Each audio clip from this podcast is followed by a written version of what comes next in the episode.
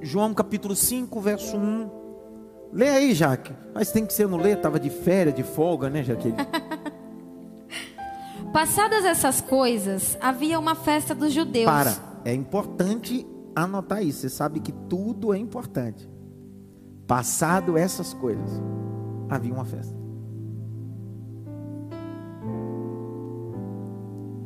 Passado essas coisas, havia uma festa. Terceira vez. Passado essas coisas, havia uma festa. Porque nem toda prova é eterna. Nem toda dificuldade é eterna. Ela passa e logo, logo chega a festa. É, ó, ler, explicar e aplicar. Não precisa inventar. É só ler, explicar e aplicar. Está escrito, ó. Passando essas coisas, vírgula, havia uma festa. Quais são as coisas que você tem passado? O que é que você tem passado? Sua vida conjugal, financeira, emocional. Só que o texto está dizendo: vai passar. Eu já estou ensinando para depois você não achar que eu vou ler e depois vou voltar. Eu já estou ensinando. Vai passar. Vai passar. Até o vale da sombra da morte é passageiro. Ainda que eu ande pelo vale da sombra da morte, não temerei o mal, porque eu sei que tu está comigo. É passageiro. Não tenha os momentos difíceis como eternos. Não tenha as crises como eternas. É passageira. Por quê? Depois disso, há uma festa. Há uma festa. Não se esqueça que para nós nessa igreja é o ano de Ageu. E o nome Ageu em hebraico significa festa.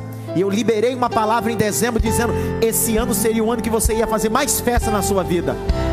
Vou de novo. Vai ter tanta festa. O diabo pode dizer: agora eu vou acabar com a festa, vou entrar com crise. O Senhor está dizendo: faça festa, faça festa, faça festa. Celebre.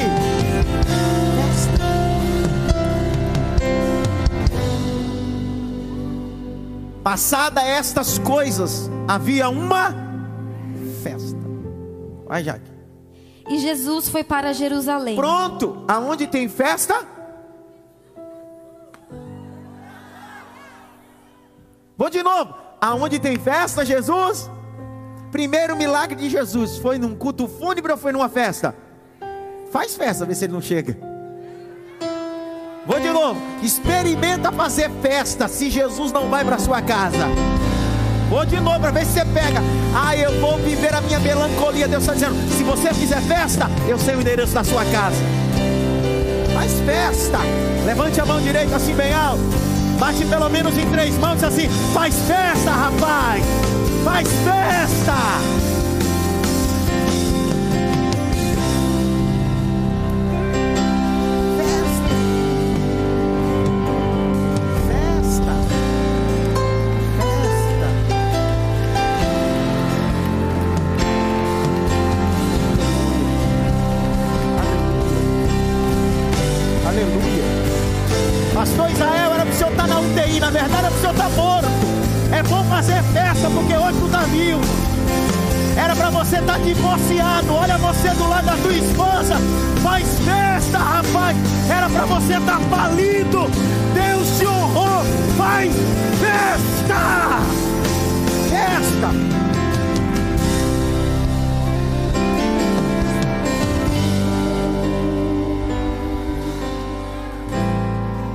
Sabe,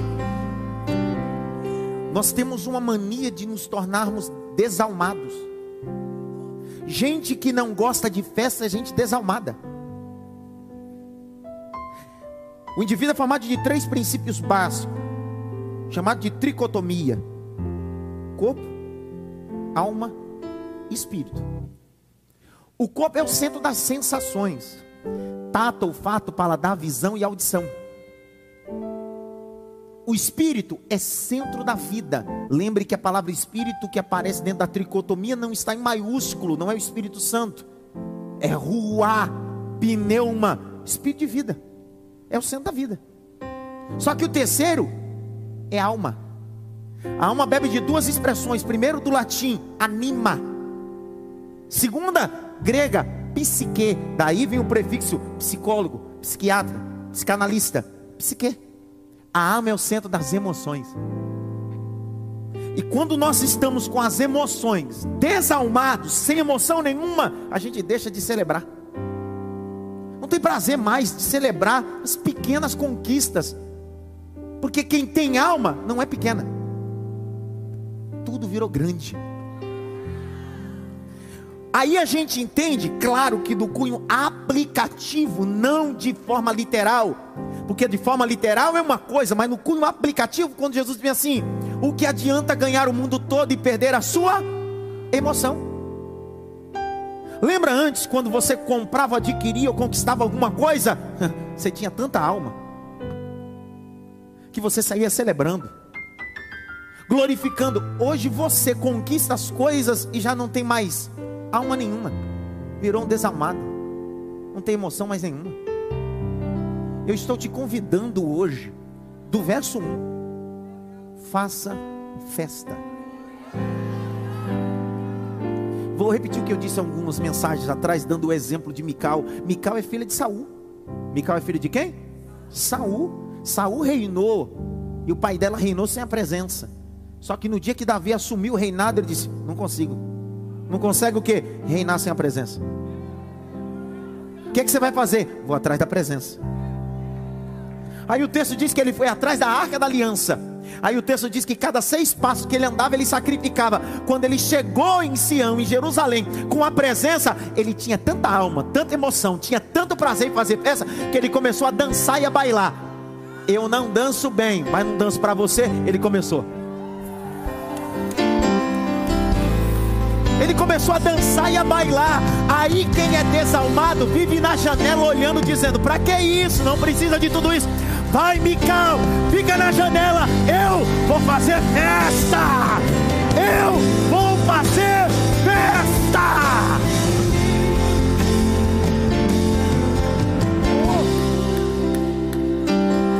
Os desalmados não podem infectar a sua alma. Os desmotivados não podem infectar a tua alma. O que te motiva está aqui é porque Deus habita no meio das festas. Você não dê glória agora.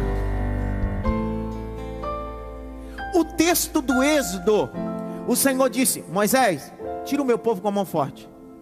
É para levar para onde? Para o deserto. Para fazer o quê? O quê? Uma festa. Não, você não pegou.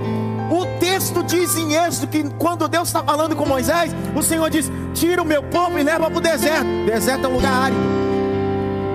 Deserto é um ambiente que planta e a coisa não cresce. Mas Deus está dizendo: Quem disse que você precisa de ambiente para fazer festa?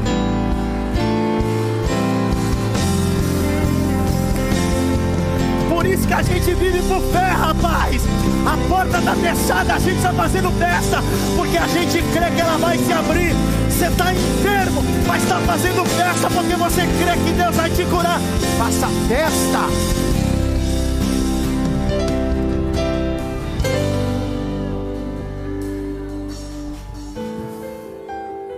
Deus estabeleceu ao povo sete festas. Quantas festas? Quatro intermediários e três principais: Tabernáculo, Pentecoste e Páscoa. Deus está dizendo, cara, eu sou Deus de? Eu sou Deus de? Festa. Põe o texto de novo. Hoje eu vou pregar diferente. Vou explicar versículo versículo. Devagarzinho, um por um.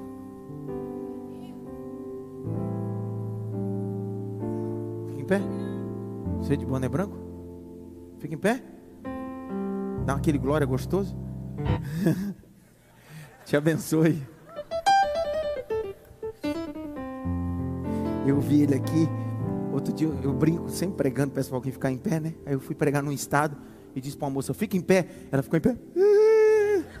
Acho que ela achou que eu ia entregar uma revelação para ela. Eu disse: Não, para dar um glória, menina, senta. Coitado, eu fiquei chateado comigo mesmo depois. Esse rapaz, ela, ela levantou, achou que eu ia. Olha, assim diz o Senhor. Não, é só para dar um glória. Nem sempre Deus te coloca em pé para receber, Deus às vezes te coloca em pé para você entregar. Às vezes é para você entregar. Aprenda a entregar, aprenda a entregar. Lê de novo, Jaque, devagarzinho. Jaque, devagarzinho, Jaqueline. Sim. Passadas essas coisas, havia uma festa dos judeus e Jesus foi para Jerusalém. A palavra Jerusalém é uma palavra que se, sua etimologia significa paz. Então vamos lá.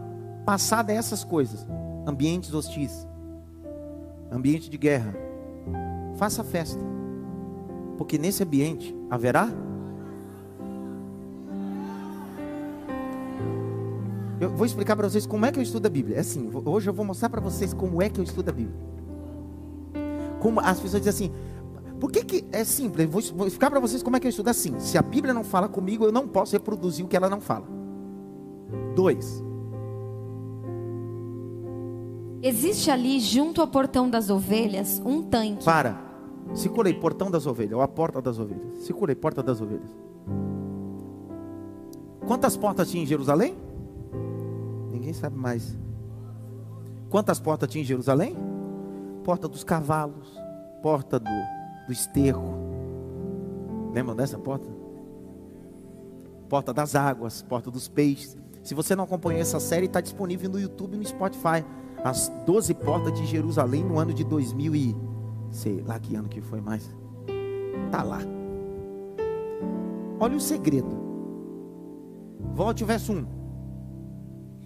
Passadas essas coisas, havia uma festa Grite dos bem judeus. Alto. Festa. Num ambiente de paz. Aí olha o 2 agora. Existe ali, junto ao portão das ovelhas. Para, porque só há festa quando você entender que você não é peixe e nem tem sede. Você precisa se tornar o quê?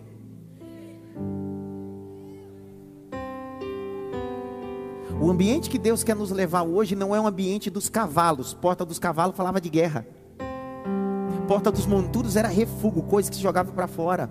Porta dos peixes falava de multiplicação. Porta das águas de sedento. O Senhor está dizendo: hoje, se você quiser viver um milagre, aprenda que a porta que está reservada para você é a porta das ovelhas. E se tem uma coisa que nós temos dificuldade de ser, é o que? Por isso que tem um monte de gente assim: receba a unção do leão. Vixe, vai dar problema.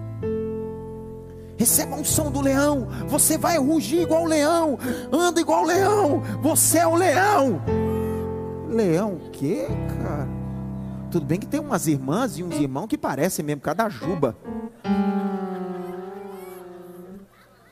Deus está falando, dá uma penteada nisso aí. Grite bem alto. Leão. Mais alto, leão. Ei.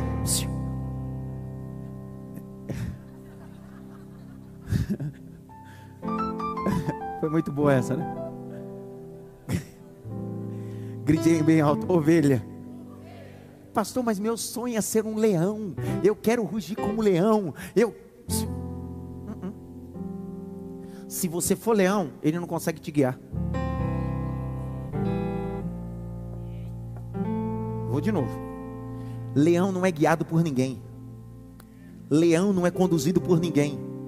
Por que, que a igreja atual da pós-modernidade tem uma vontade absurda de ser leão? Porque tem um senso de independência. Eu sou só, conquisto só. Deus está dizendo: você não é leão.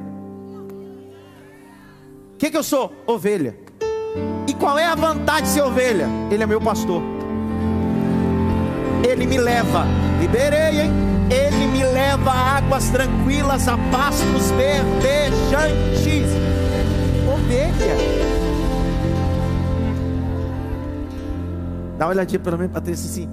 Você tem cara de ovelha, mas se comporta igual bode.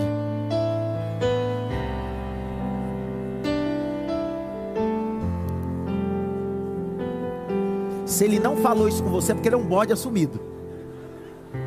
Porque ovelha é obediente.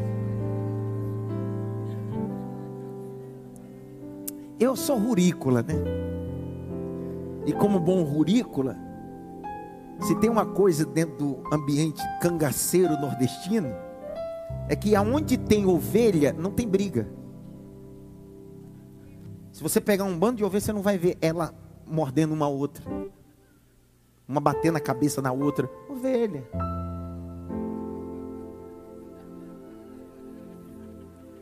Agora vai no mesmo cercado do lado onde tem bode. É uma luta, irmão. É um bater na cabeça do outro. Você não é leão. Você é ovelha. Existia ali, junto ao portão das ovelhas, um tanque. Você quer viver um milagre, mas não quer passar pela importância da porta das ovelhas. Qual foi a primeira porta a ser restaurada em Jerusalém? Quem se lembra? Por Neemias. Marcou aqui? Abre lá Neemias capítulo 3. Vamos fazer um sermão junto. Eu estou fazendo com vocês. Estou batendo o bolo junto. Vamos lá. Olha lá. Lê aí, Jaque. Então o sumo sacerdote. Para. A gente precisa deixar essa mania cultural de igrejas que o pregador narra o texto. Porque narrar uma história qualquer um narra. A Bíblia precisa falar por si só. Vai, Jaque. Então o sumo sacerdote Eliasibe se levantou com seus irmãos, os sacerdotes, e reconstruíram o portão das ovelhas. Para. Quantas portas tinham? E a primeira porta a ser reconstruída?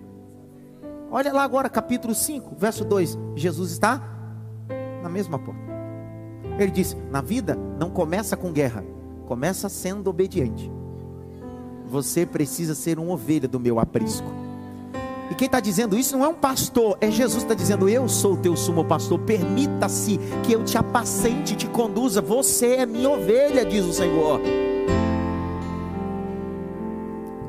Sei se eles vão entender isso aqui. Abre comigo Apocalipse 5. Apocalipse 5. Verso 1.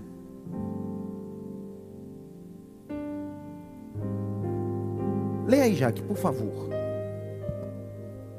Revelação de Jesus Cristo, a qual Deus lhe deu para mostrar aos seus servos as coisas que em breve devem acontecer, e que ele, enviando o seu anjo, deu a conhecer ao seu servo João, que atestou a palavra de Deus e o testemunho de Jesus Cristo quanto a tudo que viu.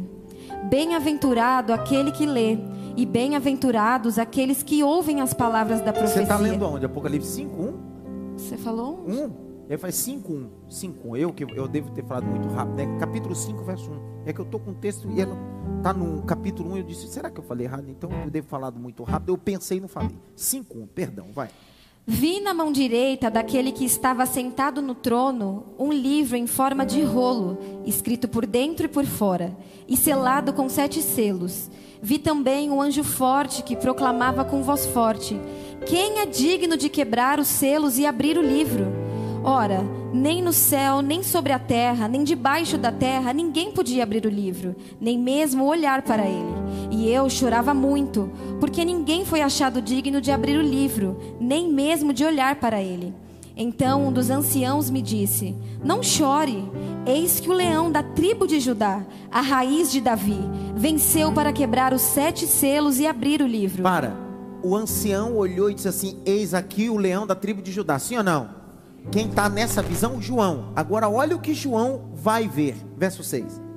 Então vi no meio do trono e dos quatro seres viventes e entre os anciãos em pé um cordeiro que Para. parecia. Será que eles estão olhando para o mesmo lugar? Porque eu nunca vi. Eu, eu- eu sou leigo nessa coisa, mas um cordeiro não se parece em nada com um leão.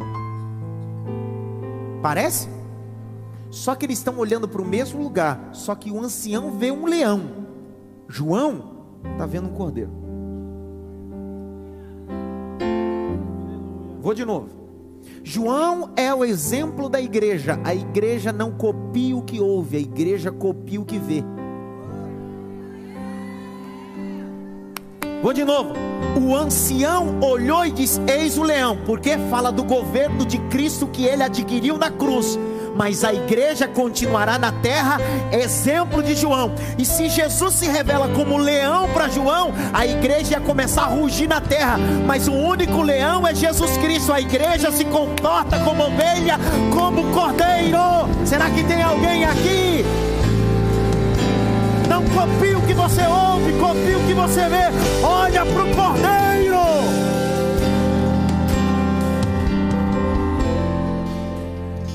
Então para de engatinhar igual leão. Para de pedir a unção do leão. Pede a unção do cordeiro. Como ovelha muda. Vê a diferença? Eu quero ser leão porque quero rugir. O rugido do leão em mata fechada chega a 4 km, em mata aberta 7 km. Todo mundo quer ser leão. Tem uns leão, umas leoas que rugem.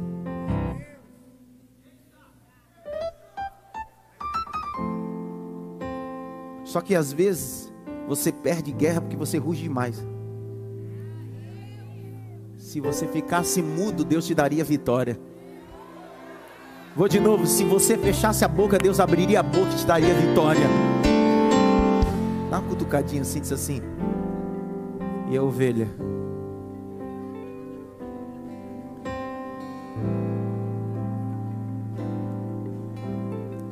Volta lá, João 5. Vamos continuar a leitura, vai, Jaque. Existe ali, junto ao portão das ovelhas, um tanque, chamado em hebraico Betesda, o qual tem cinco pórticos. Claro, cinco portas. Presta atenção. Deixa no 2. O nome desse tanque é Betesda. O nome desse tanque é? Qual é o nome? Betesda. Betesda tem algumas variantes. Existem até discussões de crítica textuais etimológica, qual é a definição correta, a vocalização correta, é a tradução correta para Betesda. Mas a tradução mais fidedigna é lugar de misericórdia. Ambiente de misericórdia. Em 1882, um grupo de arqueólogos escavando Jerusalém encontraram esse tanque. Em 1888. Em 2014 eu tive a oportunidade de estar ali e conhecer essa escavação de 1888, que era um tanque de Bethesda. Na verdade, um tanque, na verdade não um, mas dois, um desboca no outro. Um ambiente onde se utilizava para lavar e purificação. Existem alguns historiadores que vão trabalhar duas ideias. Quantas ideias? Vamos lá, quantas ideias? Por que, que esse tanque, esse ambiente, inicialmente, inicialmente foi utilizado para lavar os pés e as pessoas viajantes que vinham para Jerusalém? Exemplo disso, como tinham sete festas, das sete festas, quatro intermediárias e três principais, quando o indivíduo saía de Jericó, que ficava a 25 quilômetros de Jerusalém, era perto, era a última cidade antes de Jerusalém, ou o indivíduo saía de Belém, que era 100 quilômetros, o indivíduo caminhava muito, e para que ele não pudesse chegar no ambiente do sacrifício, que era não era ele que sacrificava, mas ele apresentava esse sacrifício ao sacerdote, ele passava por esse ambiente da purificação para se lavar. E não só isso, ele aproveitava para lavar. Se ele levou um cordeiro, ele lavava o cordeiro. Se ele levou uma cabra, se ele levou um boi, porque para entrar por essa porta precisa estar limpo com o sacrifício limpo.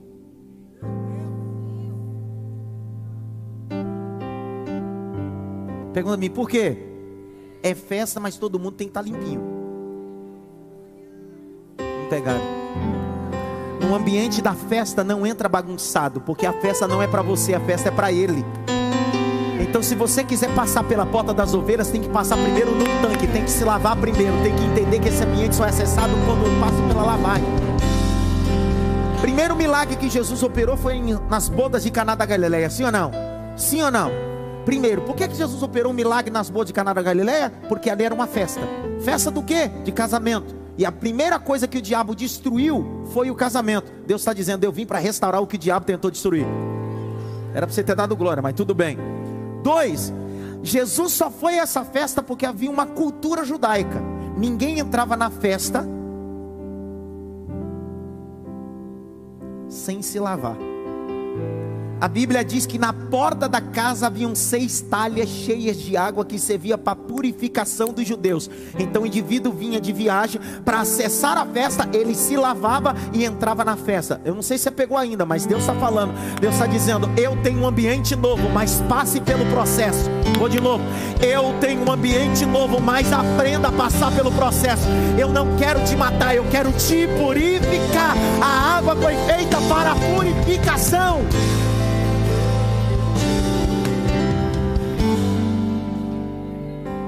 Aí o texto diz que haviam cinco alpendres ou cinco portas. Os textos grego coinê são cinco portas. O que eram as cinco portas? Cunho proposital. Isso apontava para o Torá, os cinco livros, o Pentateuco. Lembre-se que haviam grupos já nessa época que não acreditavam ou não aceitavam ainda nem o Nevim, nem o Ketuvim. Nem o Nevim, nem o Ketuvim. Textos poéticos, nem textos proféticos. O que todos aceitavam era um único texto inicialmente. Era o Pentateuco. Então, cada alpendre representava um texto que Moisés havia escrito, ou um livro que Moisés havia escrito. Então, isso apontava para a lei. Alguém só poderia passar por aquele ambiente se se submetesse à palavra. Nós queremos viver ambientes de festa, mas não queremos nos submeter a palavra alguma. Não existe festa sem palavra. Vou de novo. Não existe festa sem ordenança. Não existe festa sem regra. As pessoas se juntavam. De repente, eles começaram a se juntar porque existem duas linhas interpretativas. A primeira linha é que havia um conto que um anjo descia, malar, em hebraico, mensageiro.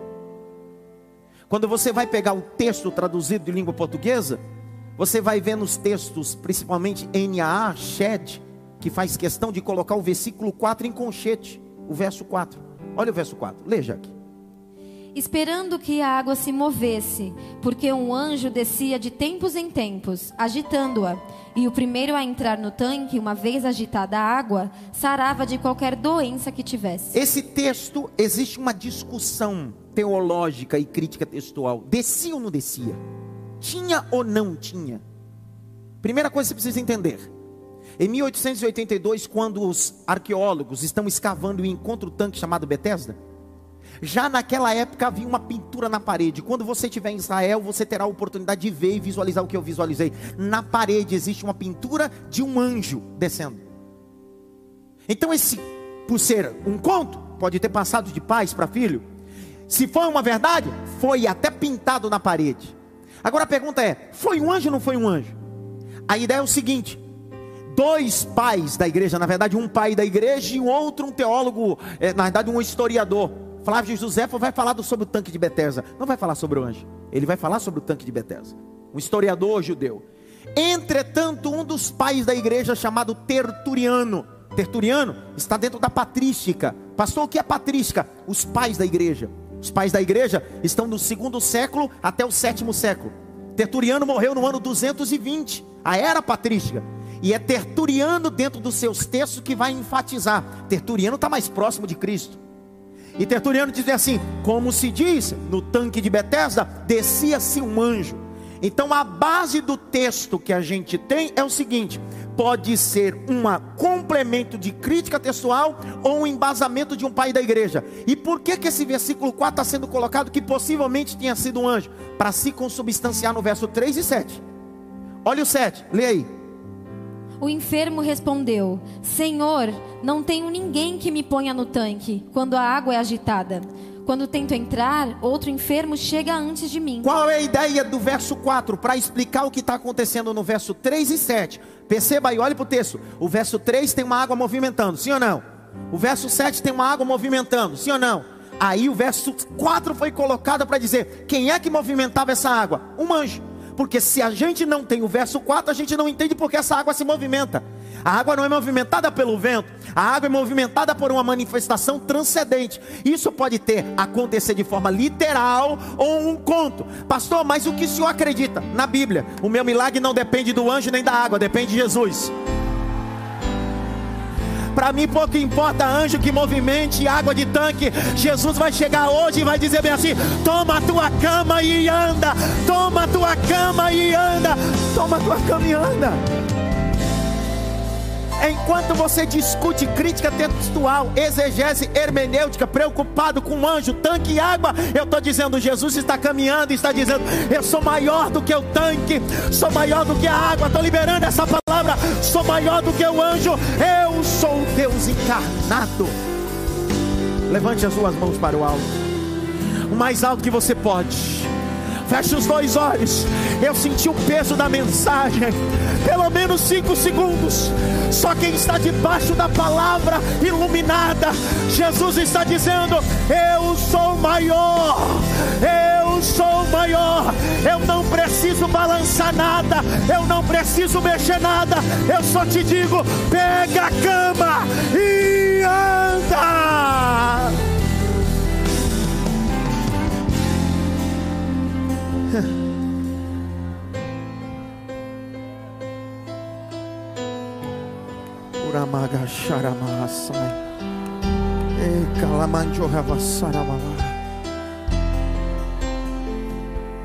Para explicar o verso 3 e 7, precisa ter um anjo. Porque as pessoas dão mais valia para o anjo do que para o Cristo. Você quer ver uma coisa? Aqui não, porque aqui, e os irmãos que vêm aqui, os pastores que vêm aqui, as pessoas que acompanham na rede social, outros pastores de outro estado, outro país, a gente não tem essa mania. A gente é crente de verdade. Mas tem lugar que eu passo 50 minutos falando sobre Jesus. Eu falo Jesus, ele abre porta. A pessoa olha para mim. Meu Deus. De repente, quando eu digo, irmão, entrou um anjo. Irmão, opa, tem um anjo na casa. Esse é o grande problema. Quando um anjo te faz sentir a presença, é porque você já não tem mais a presença. Eu vou, vou ter que falar esse texto, Senhor. Êxodo 33 e 34, quando a crise se instalou no meio do povo, quando o povo construiu um bezerro de ouro, o Senhor disse: Moisés, estou chateado com esse povo, já não vou mais com ele, eu vou mandar um anjo na frente. Ele acabou de falar, Moisés assim: Senhor, o anjo é top, o anjo é maravilhoso, mas não manda não. É o que, Moisés? Não manda anjo. O que, que você quer? Eu quero a tua presença. Eu quero a tua presença. Eu quero a tua presença. Tua presença é mais importante do que anjo. Tua presença é mais importante. Eu quero a tua presença. Levante a mão direita assim, ó. Bate pelo menos em três mãos assim. Você vai com a presença hoje. Presença.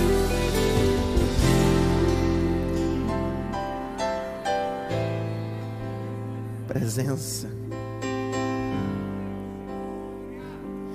É engraçado. Que versículo a gente parou, Jaque? Oito. Não, 5, verso de número 3. Ah, é que eu estava continuando, mestre. Ela já bateu o tic-teco já também. Vai.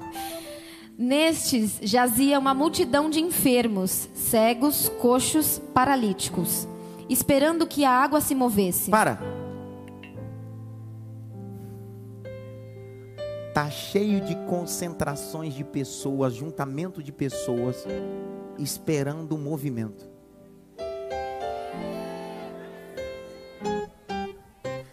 Aonde vai ser o movimento?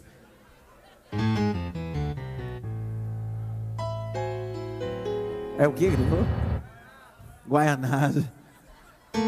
Não, disso aí tem em Guaianazes, tem na Vila Maria, tem no Brooklyn, tem no Morumbi, tem em tudo que é lugar. Em todo lugar tem gente que vive atrás de movimento. Chamado Zé do Movimento. Tem gente que passa o dia todo nos movimentos. De manhã está numa consagração do movimento. À tarde está na tarde da bênção do movimento. E à noite está na noite da vitória do movimento. Aí no domingo chega aqui com dor de barriga e o pastor sem movimento tem que cuidar. Ninguém fala nada. Tá? Deus me deu alguns nomes aqui agora. Ei, irmão, havia uma multidão de enfermos que se reuniam por causa do. Ei, há um vento de doutrina hoje.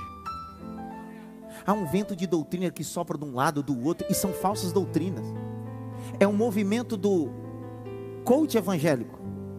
É um movimento do habituração de ouro de pó de ouro na mão.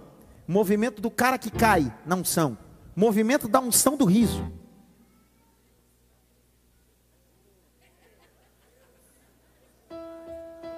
Eu tinha contar com você. Eu estava fazendo missões no Ibura de Cima. Quem é do, do Nordeste, Pernambuco, sabe o que eu estou falando. Lá no, no, em Recife tem o Ibura de Cima, bairro dos Milagres. É o bairro mais perigoso que tem na capital. Bairro dos Milagres. Chama R1 ao R12. Então é, o morro é dividido por, por faixa etária. E eu estava fazendo missões, passei lá uns 30 dias estabelecendo umas coisas da igreja lá uns anos atrás. E começou um movimento lá. Sabe o que era o movimento? Tinha um culto normal. Quando acabava o culto, as igrejas começaram, alguns movimentos da igreja lá nesse ambiente, começou lá e depois pulverizou para muitos lugares do Brasil. Se abaixava a porta da igreja e começava a tocar pandeiro e começava a rodar e o pau quebrar. E o nome desse movimento é onde a liberdade do espírito opera. Pensa comigo. Então, o culto das 8 às, 9, das 10 não tinha liberdade. Só tinha liberdade quando a porta fechava, o bandeiro, pandeiro tocava e o indivíduo rodava. Irmão, ficava em cheio. Tinha gente que não ia para o culto, mas ia para o movimento. Irmão, sai desses movimentos. Preserve sua sanidade mental e espiritual. Come tudo que é. Hoje tem gente que não precisa ir mais no movimento. Ele fica em casa assistindo os movimentos. O que assiste de mensagem herética, peba, distorcida,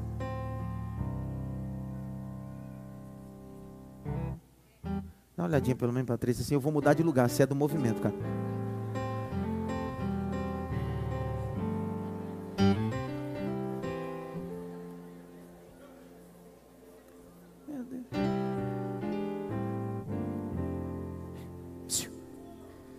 Cheio de gente que se reúne por causa do movimento. Só que o texto vai dizer: e uma multidão enferma se reunia por causa do movimento.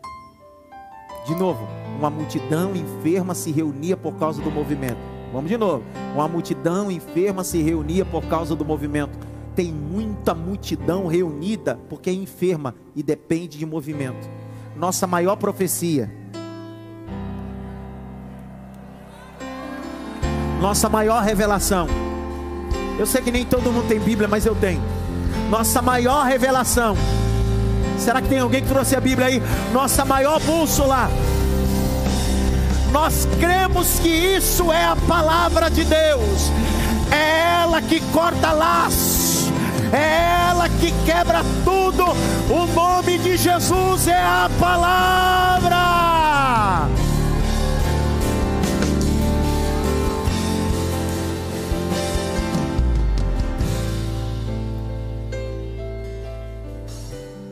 Grite bem alto. Existem movimentos que começa em casa. Irmão, tá cheio de casa de crente que vive cheio de movimento. Tem uns crentes se reunindo para culto da revelação. Parece uma sessão espírita kardecista, com todo respeito à sua religião, mas eu falo da minha. Tu decide o que tu quer. Tu quer ser crente ou quer ser uma mistura? Tu tem que decidir.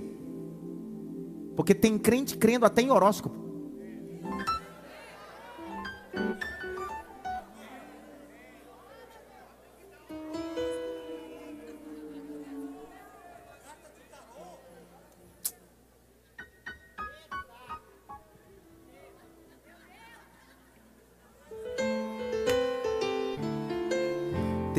Está olhando para mim e disse assim: Eu não sabia, não tenho mais signo. Não tem, filha, tu é crente. Crente não tem signo. Não te falaram isso? Eu vou mandar na lista de transmissão um PDF sobre horóscopo que eu tenho para você estudar, que não é possível. Porque eu olho na rede social, tem uns crentes que colocam assim: touro, gêmeos. Crente? Capricórnio crente? Não.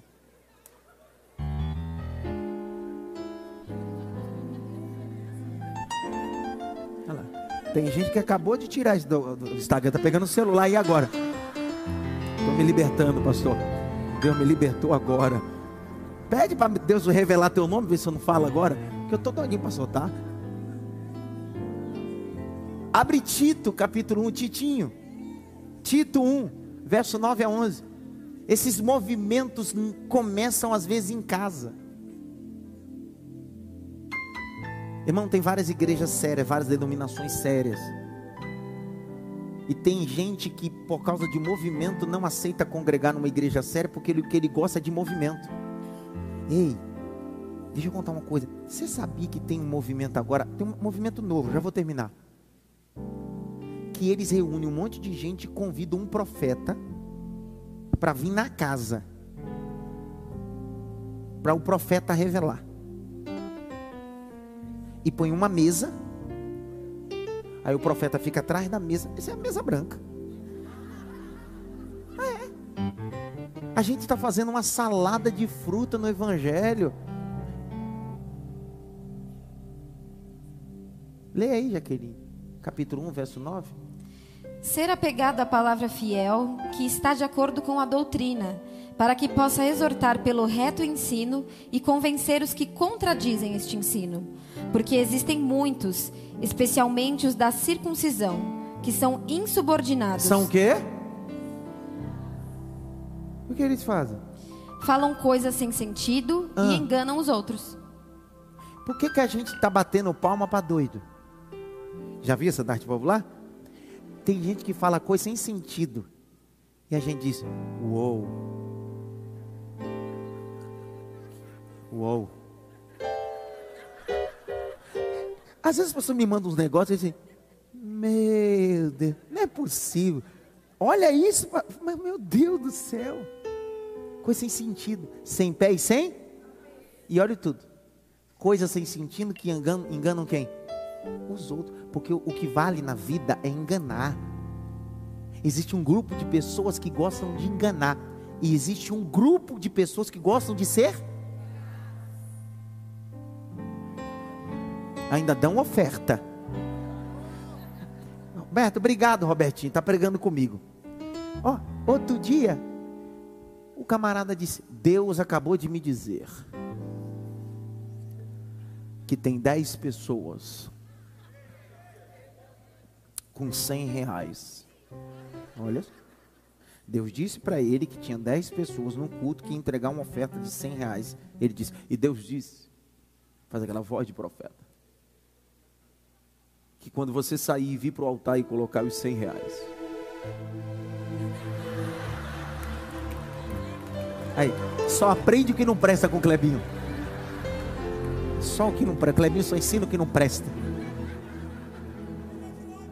É, é, ela é de laje, essa. Você que sair e colocar. Aí, olha só. Levanta 15. Ó, levanta 15. Deus disse para ele que Deus falou para ele que tinha quanto? Que ia levantar cada um com quanto? E veio cinco a mais disse: É assim mesmo. Deus disse que a bênção é recalcada. Nós estamos. A gente gosta dessas coisas. A gente gosta de ser enganado. A gente gosta que as pessoas brinquem a nossa fé. A gente gosta disso, a gente só dá credibilidade quando a gente é enganado. Se algum líder, como eu, ou qualquer outro líder sério, como tem nessa nação vários, chegar num público e dizer bem assim, irmãos, nós temos uma necessidade, a necessidade é pagar mil reais de uma conta, precisamos de dez pessoas de cem. Será que vai levantar? Não, porque a gente gosta de ser enganado e ser manipulado. Só que a gente hoje está dizendo: eu não quero movimento de água. Vou liberar de novo. Eu não dependo de movimento de água. Eu não quero anjo balançando água. Lá vem Jesus do meu lado e ele está dizendo: toma cama, toma cama, toma cama, toma cama. Eu vou falar até a hora que você der glória a Deus, não tem problema. Toma cama e anda. A palavra tem poder.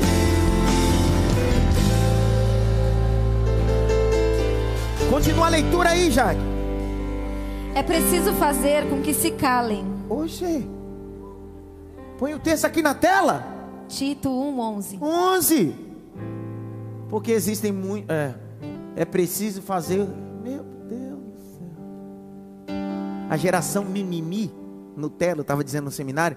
Não, pastor, não pode falar porque pode ofender. Quer dizer que o vagabundo é religioso e manipulador tem direito de fala e o sério tem que se calar. Eu vou falar. Eu não como na sua mão, não dependo nada de seu. Eu sou profeta de Deus e bebo água na mão de Deus, cara. Está na hora da igreja de Deus se levantar e dizer para esses hereges: cale a boca, porque quem vai falar é a palavra de Deus. Parem de enganar. Está na hora da boca de Deus se abrir, porque aonde a liberdade, o Espírito fala e opera. Não se permita ser manipulado por charlatões religiosos. Não permita. Não se deixe que alguém manipule sua fé.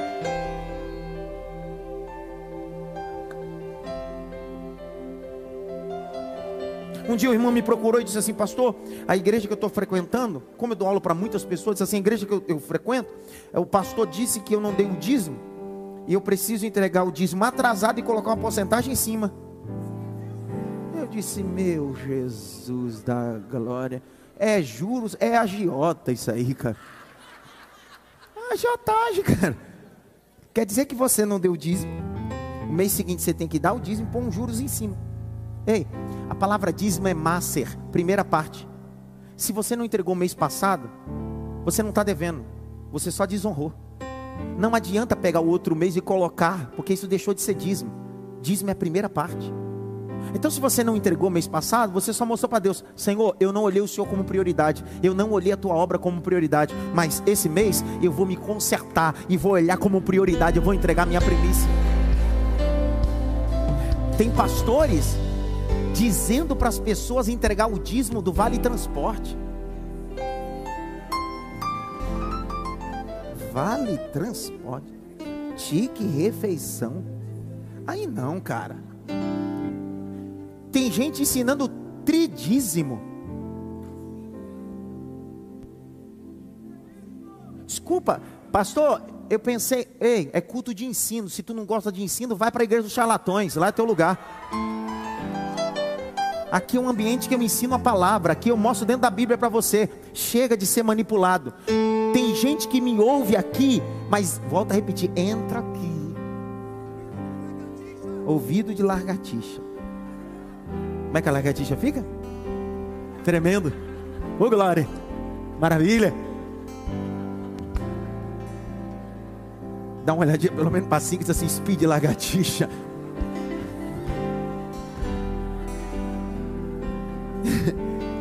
Terminei. Termina ou não termina? Meu Deus do céu. Você sabe que eu tenho gente aqui de terça-feira, gente que é ateu que vem me ouvir, gente católico, gente espírita, gente tudo que é religião, você sabia disso? Gente que me acompanha na rede social, gente que envia recurso para a igreja que é de outra religião. Você sabia disso? E eu, eu não aliso, não, eu sou culto e grosso, ensino a palavra. E outro dia eu recebi de uma mulher católica, apostólica romana que acompanha os cultos bem assim. Eu não perco uma terça. Eu disse, e ela disse: Eu amo quando o Senhor fala umas verdades. Sabe o que ela está me mostrando? Nós estamos vivendo tantos mentirosos em cima do púlpito que quando alguém fala a verdade parece ser um escândalo.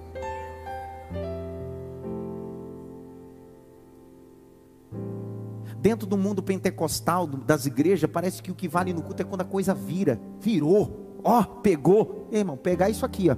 Ó, todo mundo, ó. E a mensagem aqui, ó. Esse é o maior avivamento de uma igreja, é quando muda aqui, ó. O barulho fora não é nada, mas quando o barulho é aqui dentro, alguma coisa muda. Tá balançada pelo menos em três.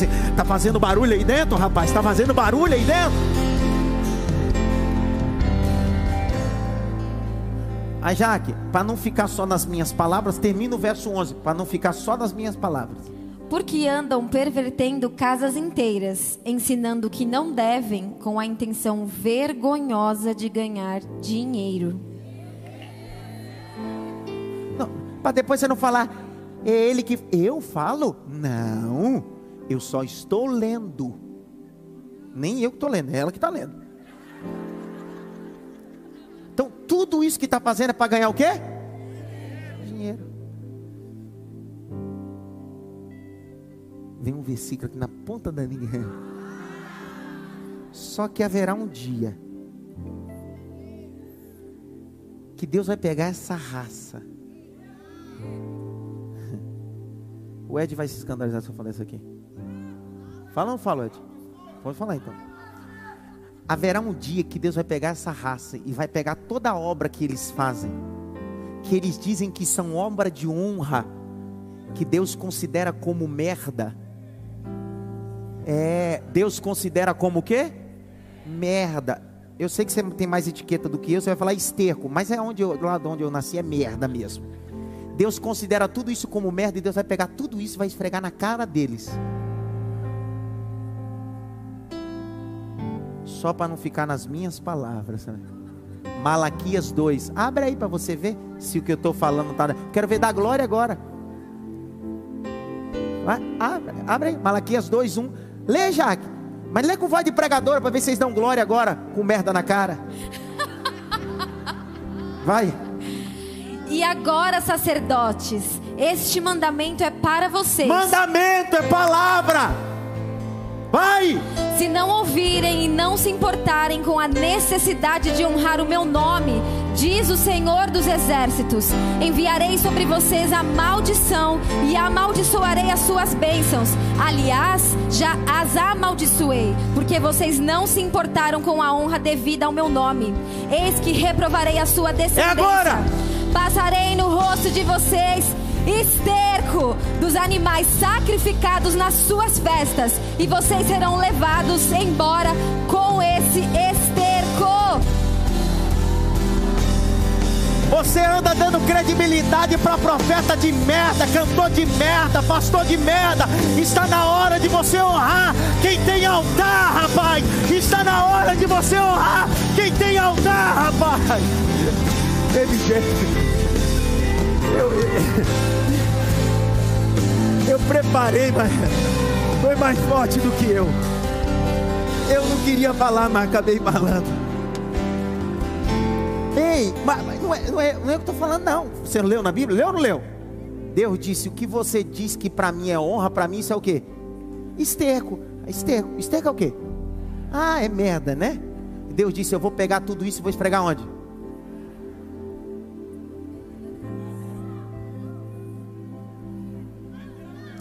Não é terapêutico. Não, não é terapêutico. É para deixar claro que tem nada de terapêutico isso daí na cara, não. É Deus dizendo: sua cara é de vergonha. Passou onde o senhor quer chegar? Há uma igreja que vive atrás de movimento. E ao invés de se relacionar com a pasto verdejante, se relaciona com o esterco.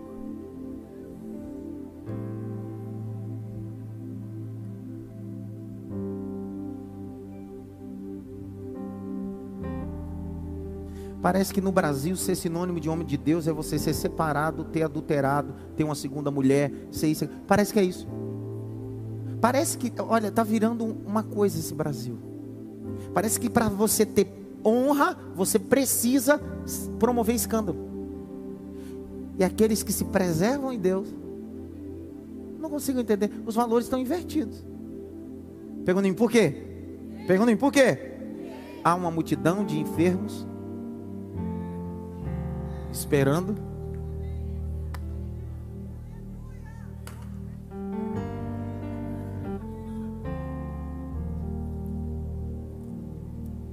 A gente parou aqui, versículo mesmo? 4. Está no 4 ainda. João 5, 4. Leia, Jaquino. Porque o anjo descia de tempos em tempos. Mas esse é o problema. Ele movimenta. Mas não é todo dia. É de tempo? Eu estive em Roma em 2014. Em Roma existe uma capela aonde uma porta era aberta, chamada Porta do Perdão, a cada 50 anos. Então, durante 365 dias, todo indivíduo que passava por essa porta adquiria perdão dos seus pecados. João Paulo II diminuiu essa quantidade de tempo e diminuiu para 25 anos. Então, a cada 25 anos, essa porta se abre. No ano que eu visitei Roma, o Vaticano, essa porta ia se abrir no ano de 2015. E o guia estava dizendo, contando a história arqueológica, histórica, essa porta começou a ser aberta institucional, é, o perdão no século XII. E ele disse assim: infelizmente vocês vieram no ano errado. Vocês precisam voltar ano que vem para receber o perdão de todos os pecados. Tem gente que fica dependendo de tempo em tempo. Precisa só de um culto ou de um momento para receber perdão, para receber milagre. Quando ele falou isso, eu estava na caravana, eu não aguentei. Eu sou bem tranquilo, dei um glória e disse Ô oh, glória! Alguém disse: Por que está dando glória? Enquanto vocês vão esperar ano que vem, hoje mesmo a porta do perdão abriu para mim. Porque Jesus disse: Eu sou a porta e a porta está aberta até hoje, ela nunca se fechou. Jesus é o perdão. Você não precisa de tempo em tempo, hoje é seu tempo. Vou falar de novo. Você não precisa de tempo em tempo, hoje é seu tempo. Você não precisa de uma conferência, não precisa de um congresso, não precisa de um pregador de nome, de um cantor de nome. Você precisa só daquele momento. Se aquele momento Jesus estiver, não tem anjo, não tem tanque, não tem água. Tem Jesus? Acabou. Vai, Jaque. Agitando-a. E o primeiro a entrar no tanque, uma vez agitada a água, sarava de qualquer doença que tivesse. Para. A primeira pessoa que entrava era Dr. William Hendricks vai dizer uma coisa, um dos mais brilhantes teólogos, exegetas, vai dizer uma frase. Eu deixei, fiz claro em escrever aqui na minha Bíblia. A regra do tanque era cada um por si. Sabe que o movimento nos ensina? É cada um por si e Deus por todos. Sabe o que o Evangelho nos ensina? Somos todos iguais e precisamos do mesmo benção. Se você chora, eu choro. Se você se alegra, eu me alegro. Eu não venho para a igreja por causa da minha vitória, eu venho para a igreja por causa da nossa vitória. Isso aqui não é um tanque de Bethesda, não é um ambiente de egocentrismo é um ambiente de compartilhamento ou compartilhação.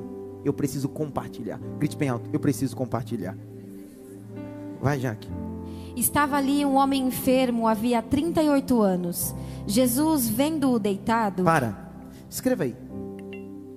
Três maneiras de viver um milagre. Escreva. Três maneiras de viver um milagre. Há três maneiras de você viver um milagre. A pessoa vai até Cristo.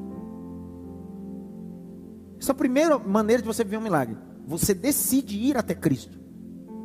Tem vários exemplos de pessoas na Bíblia que decidiram viver essa experiência de ir até Cristo e viver um milagre. Sim ou não? A mulher do fluxo de sangue. Então, esse é um exemplo. Primeira maneira de viver um milagre é quando eu decido ir para Cristo. Segunda maneira de viver um milagre é quando eu sou levado até Cristo. Exemplo disso? É o coxo em Cafarnão. O texto diz que ele não tinha condições de ir até Cristo, mas quatro amigos decidiram escalar a casa, destelhar e levá-lo até Cristo. Terceira maneira de viver um milagre é essa. Se a primeira é ir até Cristo, a segunda é ser levado até Cristo, a terceira é Cristo indo até você. Porque aqui nesse fato, esse homem não foi até Cristo, nem levaram ele até Cristo. Foi Cristo que decidiu ir até ele. Eu vou tentar ver se você conecta o que eu estou querendo dizer. Nunca coloque Deus dentro do seu sistema religioso. A coisa só vai acontecer se eu for até Cristo ou for levado até Cristo. Que está dizendo: se você não vier e ninguém te trazer, eu vou até você. Acabou. Isso é 1 Pedro 4,10. A multiforme graça. Por isso que existem três tipos de pessoas aqui dentro alguns que foram até Cristo, outros que foram levados até Cristo, e outros que Jesus decidiu entrar no seu caminho como o caminho de Saulo. Ninguém levou Saulo até Jesus, nem Saulo queria até Jesus, mas Jesus disse: Vou entrar no caminho dele, porque eu tenho um propósito na vida dele. Eu senti uma palavra aqui, ciência, preciso liberar isso daqui. Se você está orando por alguém da tua família, e você já tentou levar Cristo? Ele não quis. Orou para que ele pudesse ir até Cristo? Ele também não quis. Jesus está dizendo: fica tranquilo. Eu vou até ele. Pegou lá, eu vou até ela. Como o Senhor vai? Assim como eu entrei na sinagoga e tinha uma mulher andando encurvada, eu também fui até ela, toquei nela, se endireitou e o meu nome foi glorificado. Eu vou ao encontro do teu filho, ao encontro da tua filha, ao encontro dos teus, porque eu sou o Senhor. Acabou.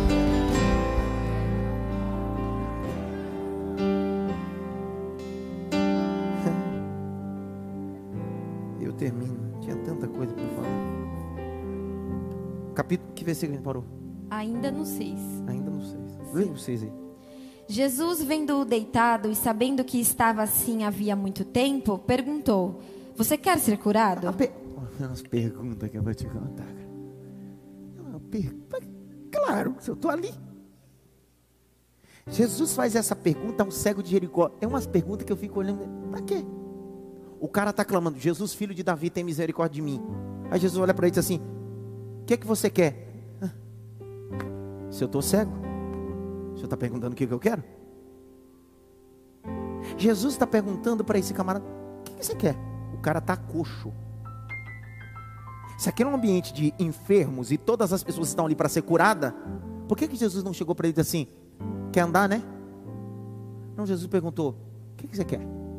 Porque está cheio de pessoas que estão em ambientes religiosos, mas não sabem o que querem.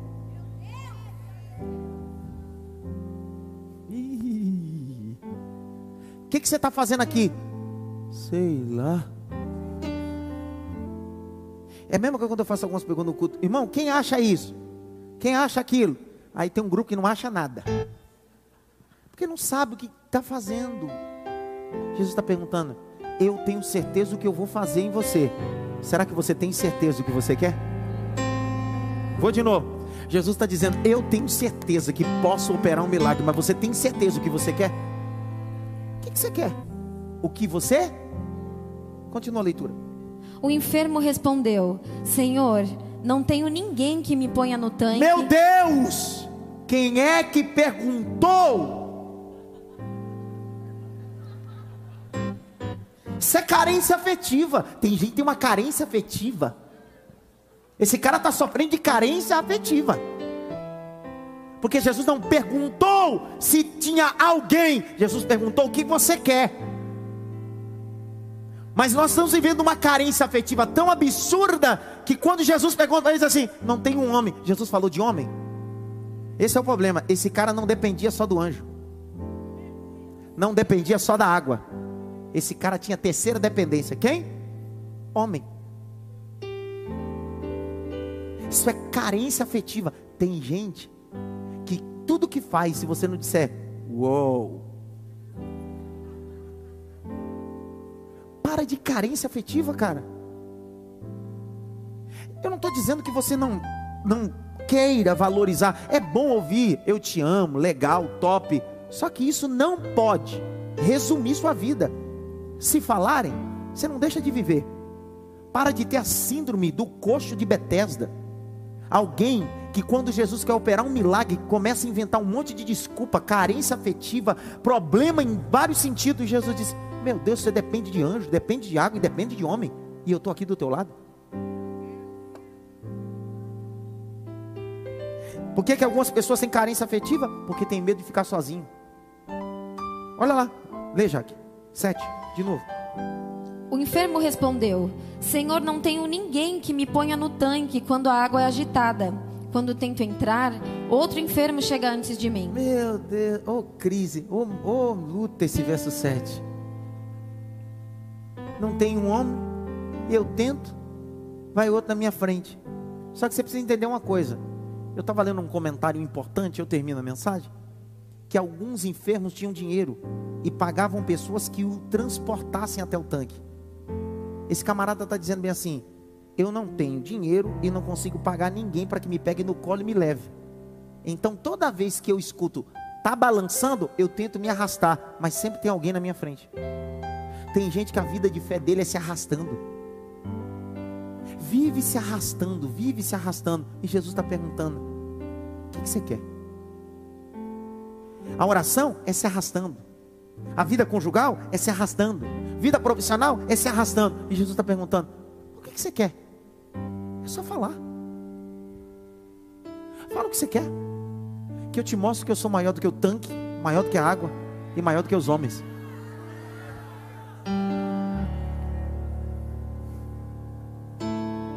Continua a leitura e eu terminei. Então Jesus lhe disse: Levante-se, pegue o seu leito e ande. Por que, que ninguém deu glória por causa desse texto? Porque não tem anjo, não tem água, não é? Porque se tivesse escrito assim, então o anjo saiu do tanque, veio o encontro dele, tocou nele e ele se levantou. Estaria a gente pulando aqui agora. Só que Jesus está dizendo, cara, esquece esse tanque, esquece essa água, esquece esse anjo de tempo em tempo. Toma a tua cama. Toma a tua cama e anda. Vou de novo para você entender. 38 anos a cama carregava ele. Quando Jesus apareceu, Jesus disse: Vai mudar as coisas. O que te carregava, agora é você que vai carregar. Pegou ali, a Luana pegou, vou de novo. O que você passou muito tempo dependendo, com problemas, Deus está dizendo: você não será mais carregado por essa circunstância. Você não vai depender mais dessa circunstância. Está na hora de você carregar.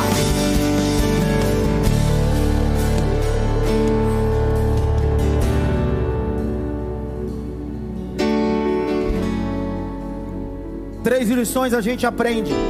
Eu preciso estar no lugar certo, na hora certa e falar com a pessoa certa. Lugar certo. Hora certa. É pessoa certa. Lugar. Lugar de misericórdia. Que hora? A hora que ele quer. E a pessoa? Jesus. Como é que a gente termina essa mensagem nesse dia? Eu viajo quinta-feira com vontade de estar aqui todas as terças, mas as próximas duas terças a, a série continua, mas eu quero encerrar dizendo para você: Jesus vai para o templo e encontra o ex-coxo. Porque quando Jesus nos dá a capacidade de andar, alguém que rastejada, rastejava, Deus não quer te encontrar na balada nem na boate. Porque Deus te deu condições de caminhar para você ir para o templo. Se não der glória agora, eu te pego, vai. Olha o capítulo de número 5, verso 14 e 15. Leia aí, Jaque. Porque você rastejava e você vivia só no tanque, agora você está andando. Então, por favor, você sabe o endereço do lugar. E aqui você não está para pedir, você está para agradecer, porque antes você rastejava, agora você está caminhando. Tem aí, Jaqueline. Mais tarde, Jesus o encontrou no templo. Encontrou ele aonde? No templo. Aonde Jesus encontrou ele? No templo. E o que Jesus disse? Olhe, você foi curado. Não peques mais para que não lhe aconteça coisa pior. Ei, Deus está dizendo: Eu vou te dar uma nova oportunidade. Essa terça-feira você entrou se arrastando, dependendo de anjo, dependendo de água, dependendo de homem, mas o talabaracanto rebaçar a bauá. Mas hoje você vai andar e não se esqueça que eu sou o Senhor. Salta do teu lugar, rapaz.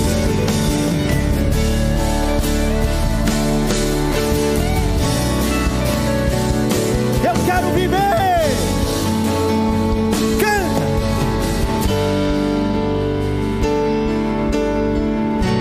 Eu quero viver algo novo. Canta. Faz meu coração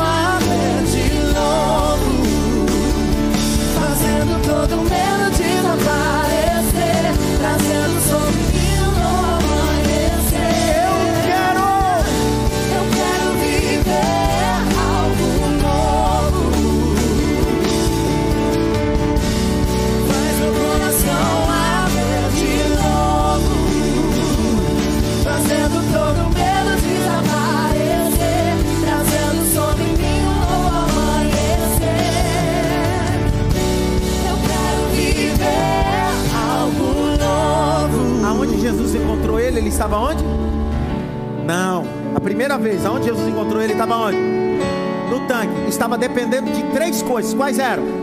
Anjo, água e homem. Quando Jesus disse para ele que o tempo de se arrastar acabou, Jesus encontrou ele depois no tanque. Encontrou ele aonde? E por que, que você some às vezes do tempo?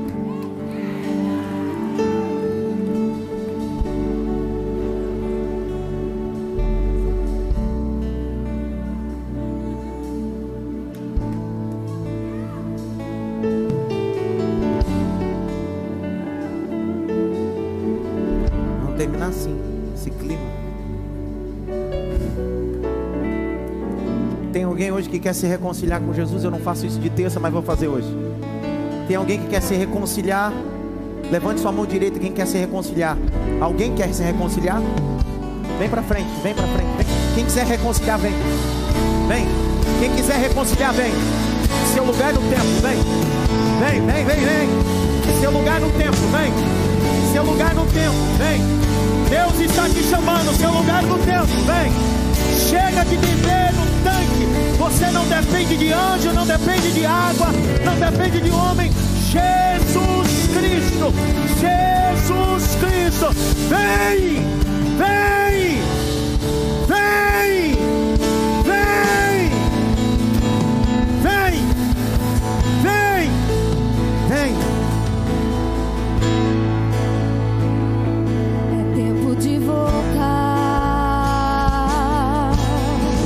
gosta dessa parte.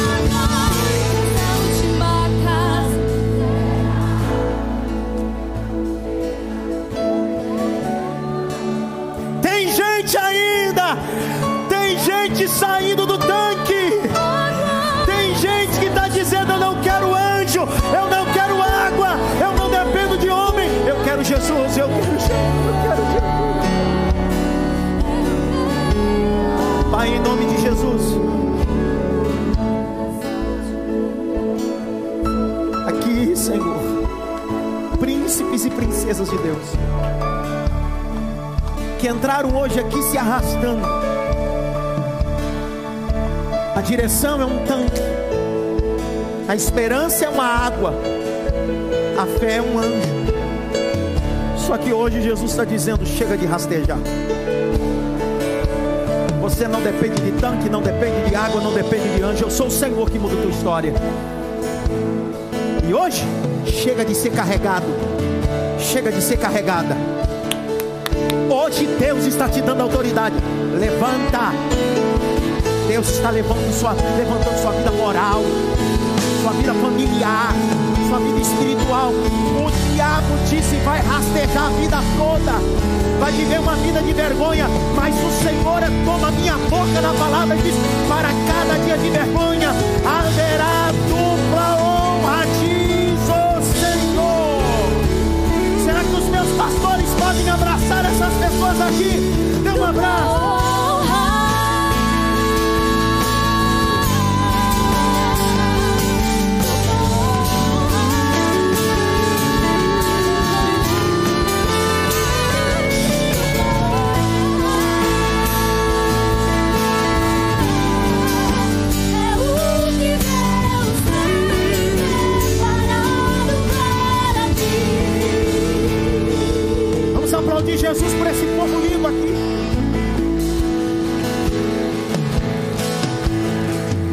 Deus abençoe vocês. Voltem para o lugar de vocês.